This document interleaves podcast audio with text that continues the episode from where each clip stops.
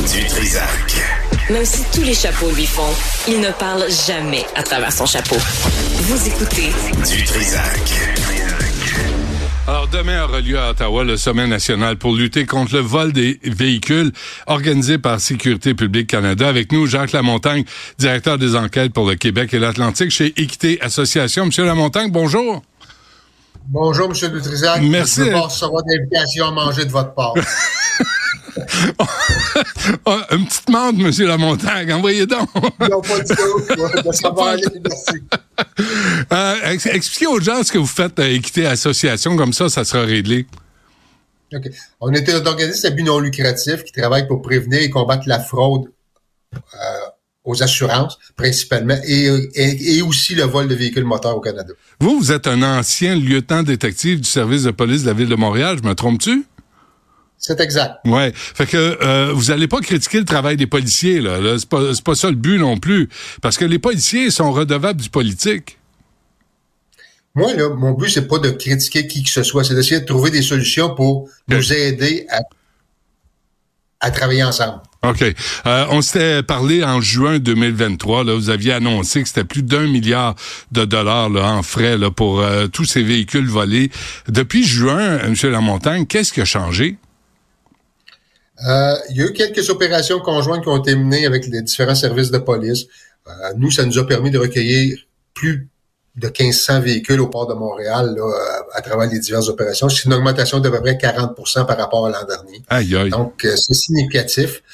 Euh, on travaille de concert toujours avec les services frontaliers et les services de police de Montréal et de la Sûreté du Québec. Comment vous voyez ça dans la presse aujourd'hui? Il, dit, il donne l'exemple, là, un véhicule trouvé à Anvers euh, qui, est, qui est à l'encan, parce que c'est plus simple de mettre ça à l'encan que de le retourner, le rapatrier. Comment l'industrie de, de l'assurance voit ça? Écoutez, ce qui se passe avec Anvers, comme d'autres ports euh, Ouais. en, en Europe, qui sont des ports de transit, les véhicules sont inter- interceptés suite à de l'information qui provient du Canada ou d'ailleurs, que tel conteneur contient des véhicules volés. Euh, les, les douaniers, les policiers là-bas font leur travail.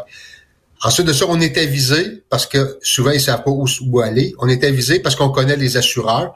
On avise les compagnies d'assurance que leur véhicule se trouve à Anvers, à Gia Toro ou peu importe où en, en Europe ou en Afrique et on les, leur demande de se mettre en contact avec les autorités du, du pays en question pour la suite des choses. Certains vont décider de rapatrier les véhicules au Canada. Les assureurs prennent la décision économique de ramener le véhicule au Canada. D'autres, pour des raisons aussi économiques, ont préféré le vendre à l'étranger. Hmm. À ce moment-là, ils vont faire affaire à des, avec des services d'enquête pour vendre le véhicule. Et qui paye le transport entre les deux? Je me posais la question, parce que c'est des frais en- en- ajoutés. là. si le- le- la compagnie d'assurance décide de faire revenir le véhicule au Canada, c'est la compagnie d'assurance qui paie les frais de transport. Combien ça peut coûter? Savez-vous? Environ, on- parce qu'on a fait une tentative euh, à un moment donné l'été dernier de rapatriement de véhicules pour voir comment ça fonctionnait. On a ramené 44 véhicules du- de l'île de Malte et c'est environ là, 7500, 8000 dollars canadiens, toutes dépenses incluses pour ramener le véhicule euh, à travers l'océan Atlantique. Euh, Monsieur Lamontagne, quand vous avez entendu Pierre euh, Poilievre hier euh, faire son spectacle dans le port de Montréal, euh, c'est d'augmenter les sentences, là, puis de laisser faire les consultants, puis d'acheter des balayeurs, des scanners, puis de fouiller dans les, les conteneurs. Comment vous avez réagi? C'est quoi votre opinion là-dessus? Écoutez, moi, toute initiative devrait être regardée de près, savoir est-ce que ça peut être utile ou non. Puis je pense que le sommet va donner l'occasion aux intervenants de débattre de ces sujets-là. Est-ce que c'est tous des solutions, toutes des solutions applicables puis réalistes? Peut-être, peut-être pas. Je suis pas là pour en juger. Mm. Mais euh, il y a des choses là-dedans qui sont pas bêtes. Il y en a d'autres qui méritent plus de réflexion. Qu'est-ce qui est pas bête? Mais entre autres, les sentences, ça fait, moi, je trouve que mm, les sentences ne sont pas très sévères au Canada pour ceux qui commettent des vols de véhicules moteurs. Ouais. Et euh, je pense qu'il y a moyen de resserrer un petit peu la vis. Ouais. Euh, J'ai l'ordre du jour là pour euh, ce sommet, Monsieur Lamontagne. Je sais pas si vous l'avez vu, mais euh, mais euh, mettons que c'est c'est pas très charnu, hein. Il y a pas ben ben de matière, il y a pas ben ben de viande là-dessus. Ça commence à 8h30, ça finit à 15h, puis de, ne- de 9h à 9h15, t'as les ministres qui disent un mot euh, d'ouverture, Et là, tu as, des 15 minutes ici et là, là pour constater l'état des choses. Trouvez-vous que c'est sérieux devant l'ampleur du problème? Écoutez, moi, pour ma part, je suis optimiste. Par contre, c'est le temps, puis les résolutions, les recommandations qui vont en suivre, qu'on pourra évaluer dans le temps si ça a donné les résultats escomptés.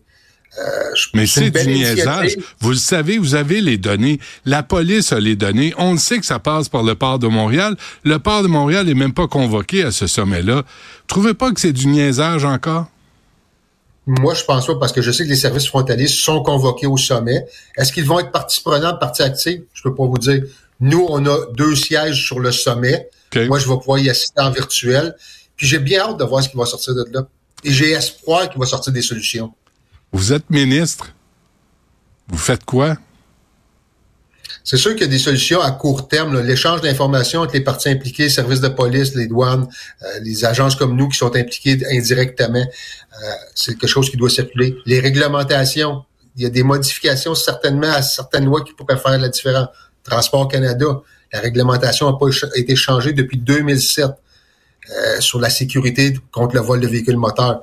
Donc, les manufacturiers sont laissés sans guidelines, sans directives pour savoir quoi faire.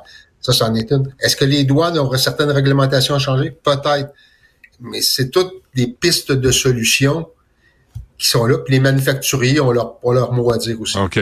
Moi, je suis, moi, je suis un sans dessin, M. Lamontagne. Je connais rien. Je sais, non, non, mais tu sais, je sais, je connais tout, mais je sais rien. Là, mais mais il y a une chose que j'ai constatée, là c'est que ça passe tout par le port de Montréal.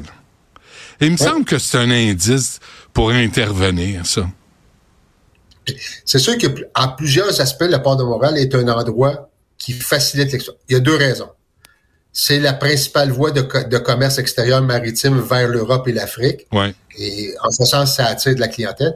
Deuxième chose, les véhicules volés qui sont majoritairement comme je l'ai déjà expliqué, dans une bande territoriale de 50 km chaque côté du fleuve aller jusqu'au lac Ontario.